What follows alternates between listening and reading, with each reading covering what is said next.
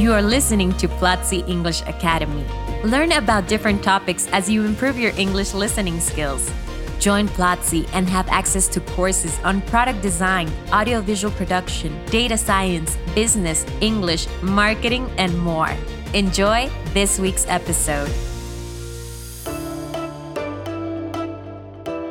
Welcome everyone to Speak English, a podcast by Platzi English Academy. I'm Andres, course director at Platzi, and I am going to be your host. Remember to go to platzi.com slash speak and take this week's free class. Joining us today is Fernanda, English teacher in several of our courses. Hi Fernanda, welcome to Speak English. Hi, Andres. Thank you for having me. It's a pleasure to be back. The pleasure is totally ours. In this podcast, we will talk about future plans and intentions. But before we get started, let's review some of the vocabulary we will use in this episode.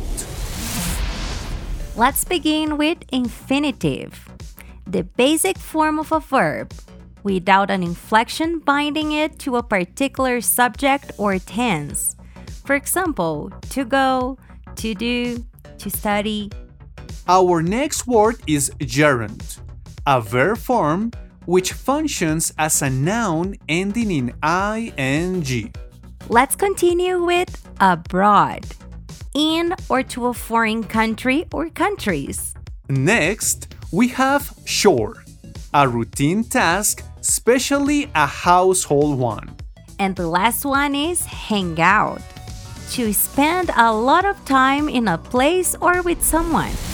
Our trivia question for this episode is If I want to talk about a future plan for next year, what's the correct option? A. Next year I plan to travel abroad.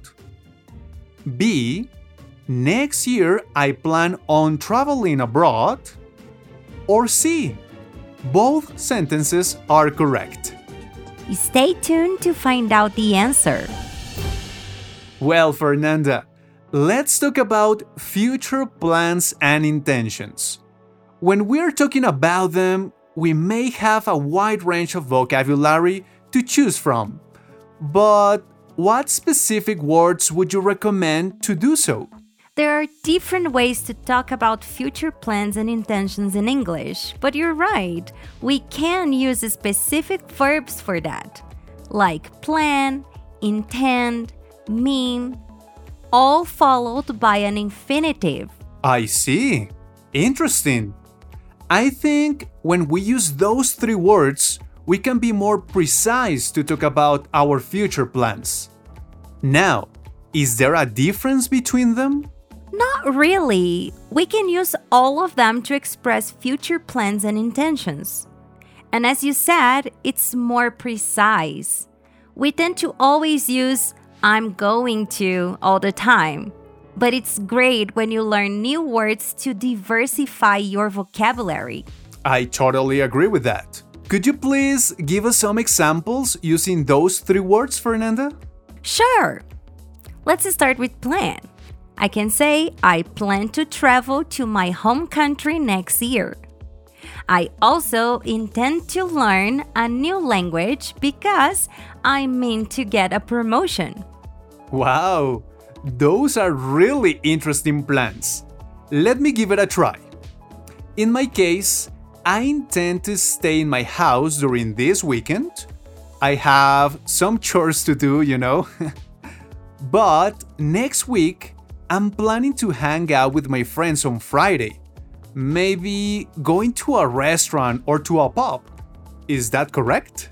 Yes, that's a great example. I also plan on doing some chores this weekend.